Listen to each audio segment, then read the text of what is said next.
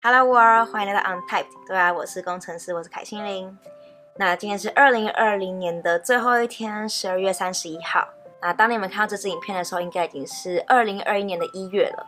对，那刚好会是我这个频道开始发影片以来的一周年，真是太不可思议了。当然就是要先感谢一路上支持我的你们，尤其是我的家人朋友。从我的第一支影片，就是那个非常 awkward awkward 到我根本不敢回头看的影片，到现在，I hope I'm less awkward in front of the camera. Well，对，反正呢就是很。谢谢你们一路上支持到现在。那当然，我也相信有一些朋友可能订阅之后就再也没看过我的影片了。不过也没关系，我还是很非常谢谢你的支持。虽然你应该看不到我讲这一段话。然后当然也就很谢谢现在正在看影片的你。那如果你还没有订阅的话，就赶快按下订阅。那已经订阅的你们，其实我一直都蛮好奇，说你们是怎么找到我的频道的？就可不可以麻烦你们就留言告诉我，你们是从哪一支影片开始关注我，或是？是哪一支影片带你们到这个频道的？麻烦你们留言告诉我，谢谢。好啦，那今天要讲的东西其实是一个我一直以为大家都知道，但其实我后来发现我根本就没有在频道里面提过，就是关于我是如何进入软体工程、电脑科学这个领域的。然后还有我到底为什么会开这个频道？就其实我最小的时候是梦想当音乐家或设计师的，然后长大之后也跟很多人一样有想过要当医生。但怎么一不小心我就变成了去养虫的农夫了呢？那为什么当一个码农又不够辛苦，还要来开 YouTube 频道呢？对，今天就是要来聊我是如何进入工程领域的，然后我又为什么会开这个频道跟大家分享。So let's untype it.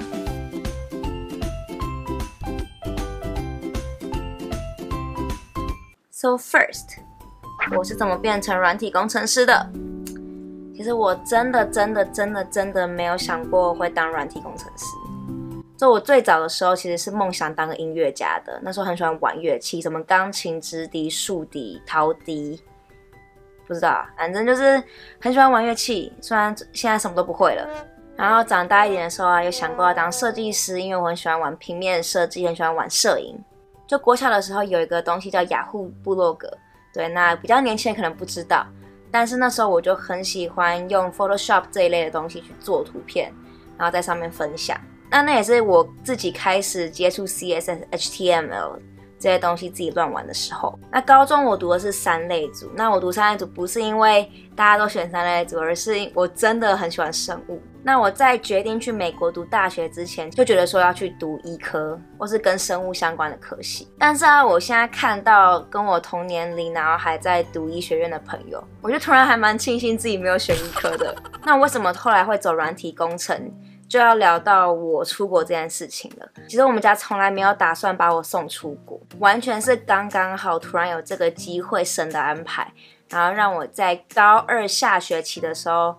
突然决定要出国读大学，所以那时候就匆匆忙忙的开始准备 SAT、托福之类的。然后还也记得那时候我的高中非常不支持我出国这件事情。不过这已经是题外话了。如果有机会的话，再跟你们分享我是怎么申请美国大学的经验吧。然后后来我就去美国了嘛。这边就要讲美国大学比较特别的是，呃，大部分的大一新生进去是没有选主修的。那就是让你有机会可以去选各种的基础课程，然后去发掘自己喜欢什么，然后想学什么。那那时候我就想，如果我都决定要出国了，那我就不要读医科了，因为我觉得去美国读医科成本太高了。在美国，你是学士后才可以读医科，等于就是你大学四年不见得会读跟你医学有相关的东西。所以我就觉得，如果我要读医科的话，我就留在台湾读，不然我觉得很绕路。而且美国读医学院很贵，然后还有很多什么身份的问题。对，所以反正我就觉得不要了。就如果要出国，就不要选这条路。所以啊，我就在想说，那我还可以读什么？就前面有提到，就我很喜欢摄影、影像处理之类的东西。那我就想过要不要去读 design，但后来我就思考了一下现实层面，就觉得好像读设计的话当饭碗有点辛苦，因为我就有听说，如果你学的是设计，那你的东西如果不是第一名，你就不会被看见。就我觉得这，太残酷了，然后再来我也觉得说，如果今天把兴趣变成工作，会不会就不喜欢了？所以后来我就打消了学设计这个念头。那后来我就想说，我也要找一个我也挺喜欢的东西，但是又可以当饭碗。接下来真的就是很神的安排了，就是有一天我在划那个 major 的清单的时候，然后我就突然看到 computer science。当我看到 computer science 的时候，其实我也不知道它到底深层含义是什么，我就只觉得说，哦，这好像是一个我会擅长的东西。我就觉得说，哦，好像我的逻辑思考也还可以，然后我的 problem solving skill 应该也还可以。对，然后就有一种很莫名其妙的感觉，就是觉得说我可以去试试看这个。所以我大一的时候就去拿了第一堂 CSE 一四二这个基础课程去学。虽然第一堂课真的是什么都听不懂，然后快被吓死了，但是呢，后面真的是越学越得心应手。然后我就也渐渐的发现说，programming is a kind of art，就我觉得写程式是一种艺术。我觉得写程式它其实有很多设计的成分在。就是你需要很多设计、很多思考，想说要怎么用程式去解决这个问题。然后每个人解决同一个问题，写出来的程式长的样子可能都不一样。所以这是我那时候在基础课程中渐渐领悟到的东西。然后我就很喜欢。然后之后我就去拿了更多相关课程，然后就去申请了 UW 的 Computer Science。哦，对，UW 是 University of Washington，它是一个在华盛顿西雅图的大学。然后我到后来才发现，说原来 UW 的 CSE 这么的热门，所以我能够那么顺利的申请上，真的是超感谢神的。因为我申请大学的时候，其实连 UW 是什么我都不知道。对，那我当然也不知道他的 CSE 很出名，我都是进去了之后才知道这件事情。所以这边结论就是啊，我会去读软体工程，去碰到电脑科学，去美国读大学，这一切都不是在我的人生计划中的。然后其实也就是说，如果我今天没有去美国读大学的话，我就不可能会去读到电脑科学，我就不会变成软体工程师了。就想想我是个曾经很想要读艺术的人，然后结果现在就变成工程师了。所以呢，工程师也是可以很喜欢美的事物的，好吗？然后啊，这就可以延伸到我为什么要开这个 YouTube 的，因为其实我也真的从来没有想过我会来当 YouTuber，因为我其实没有很喜欢用 social media。就当然我也不是完全不用，但我真的是属于比较少滑手机的人了。就不管是 Facebook、Instagram，我都是久久才会滑一次，然后讯息也都是累积到一定的量我才会回。所以其实要让我去认真经营一个社群，是还蛮消耗我体力的。对，所以我根本没有想过我会来当 YouTuber，因为我是个非常害羞内向的人，但是我却让自己暴露在一个公开的放大镜之下。这真的是一个我跨出舒适圈很大的一步。那故事是这样的，就是在二零一九年的时候呢，我在美国的教会决定要来台湾建一个教会。那后来我就决定跟着教会来到台湾，那也就因此进入了台湾软体工程的职场。然后我就发现，台湾的女工程师真的太少了。就我曾经去到一个公司，它是六十个工程师中只有两个女生，那这两个里面还包括我。就是这么少，然后后来我也开始发现说，在台湾从来不会有人猜我是软体工程师，然后当他们猜我的职业的时候，他们也是猜我可能是读商科的，或是走生物或是化学相关的。而当我说我是软体工程师的时候，就是还蛮多人会露出一个惊讶的表情。当然，我觉得这个惊讶它不是负面的，但是我觉得会对于我是工程师。这件事情感到惊讶，其实它是一个 unhealthy 的，就是它显示了这个社会一些很不健康的现象，就代表说我是工程师这件事情在这个社会中是不寻常的，所以他们才会讶异嘛。那我就开始思考说，为什么在台湾会这样？因为 UW 是一个非常注重 diversity、非常注重多元性的一个学校，所以我在大学学习这个科目的时候。完全不会有这个科系是属于男生的科系的这种想法。然后当我进入美国的职场啊，虽然我有发现男生比较多，但是不至于到让我觉得不舒服的那种状况，就还算健康。然后而且当大家知道我是软体工程师的时候，他们不会露出讶异的表情，就让我还蛮自在的。但是在台湾，软体工程男女比例不平衡的状况，已经让我感到有点不舒服了。所以那到底为什么台湾女生工程师会这么少呢？那以下就是我个人的观察跟见解，就这边跟你们分享。那就也欢迎你们跟我一起讨论。就我觉得在台湾呢、啊，女生如果不读文组，也是读生物或是化学相关的。就像我前面提及的，我高中的时候也是想要读生物，很少女生是读物理、数学、工程这种比较纯理科的东西。但其实从来也没有人很 serious 的跟我们说，哦，你你是女生，你不能读工程，你不能走理工。其实也没有人这样跟我们讲。但我觉得亚洲就是一个群体社会。就我们会有很自然的群聚效应，我们就会跟着前人的道路走，所以就会变成说，如果大部分的女生是走这样的路，那女生就会走这样的路；那大部分男生是这样子，我们就会走这样子。所以我觉得这是一个亚洲的群聚现象。所以其实某方面来说，男生也是受害者，因为很多男生可能被预期要很擅长理工，要是很擅长数学，所以这也会让那些喜欢文组的男生备受质疑。所以其实我觉得都不好。而我觉得这样子男女比例不平衡的状况，如果不赶快改善的话，它其实会一直恶化下去。就其实某种层面上，我也可以理解为什么大家对于女生是工程师可能会感到压抑，因为确实目前来说，台湾工程领域中大部分都还是男生，而且很多人会给工程师贴上很宅、很 nerdy 的标签，而且不得不说，这个在现况中确实是如此。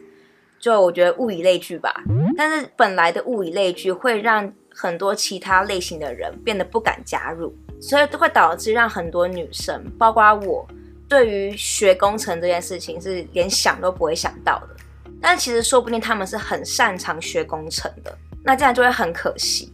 那有些人可能会跟我 argue 说，现在也越来越多女生在学工程了。就是并没有我想象中那么不平衡，但我会说，现在会有比较多的女生去学工程，它只是比较多而已，是跟以前比较，它还是属于少数。而且若不是因为科技软体这个领域，它现在正在蓬勃发展的话，我觉得大部分的女生是不会想读这个科系的。而且其实一直到二零二零年这个现代。我都还听过家长跟小女孩说：“你不要玩电动，这个是给小男生玩。”这种样子的话，然后也听过有人就是跟我讲说，女生应该读一类，男生应该读二类，就是 the problem still exists。所以我相信很多女生跟我一样，从小到大没有想过自己可以当工程师，然后也没有想过说自己可以很擅长逻辑推理写程式。我觉得 computer science 这个领域，它本来就不是属于某个性别或是某个类型的人，而是一个可以很 diverse 的领域。我在美国学 computer science 的时候，其实同学是非常多元的，形形色色，就有内向的，有外向的，有很吵的，很安静的，也有长得很好看或者长得普通的，对，就是什么样的人都有，五花八门。所以我觉得他不应该被贴上什么很宅的标签。那我在台湾越待，我就越想改变这件事情。就很想要为这个领域的多元性做一点努力，因为我不想要有女生她们不当软体工程师的原因是，他们从来不知道他们可以。然后我也不想要看到有女生画地自限说，哦，这个不是属于我的领域，我不会擅长工程的。就别忘了，我也是很喜欢艺术、很喜欢美的事物，然后曾经想当设计师，想过要当医生，然后最后跑来当工程师。就我真的很想要告诉年轻的女孩说。就如果我可以做得到，你也可以做得到。然后在这边我也要声明说，我绝对不是在说每一个人都要去学工程，或是每个人都适合学工程。而且我反而是相信说，不是每一个人都擅长写程式的，写程式真的是有天分这个差别在。但我觉得这个擅不擅长，跟你的性别、个性是一点关系都没有的。就男生可以不擅长写程式，女生可以很擅长写程式。那这也就是为什么这个频道叫做 Untype 对啊，我是工程师。Cause I think computer science is not for a certain type of people, and we should untype the stereotype. So that's why it's called Untype. 那对啊，我是工程师，就是一个对啊，我是工程师，就很正常的感觉。那我想要传达的就是，让更多人可以认识这个领域，然后让大家知道说，这个领域 is for everyone。那为什么是开 YouTube 呢？其实我也不知道。我觉得它是一个让我们向世界说话的一个很好的媒介。